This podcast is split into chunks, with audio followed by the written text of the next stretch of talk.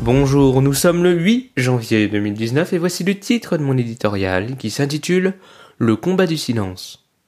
En Arabie saoudite, les femmes peuvent désormais apprendre leur divorce par un simple SMS. Une révolution dans ce pays ultra rigoriste où les hommes pouvaient jusqu'à présent modifier leur statut matrimonial sans en informer leurs épouses.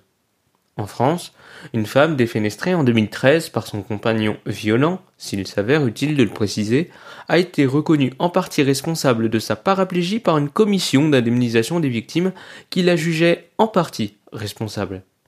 Dans les deux cas, on constate un assouvissement de la femme au rang d'objet.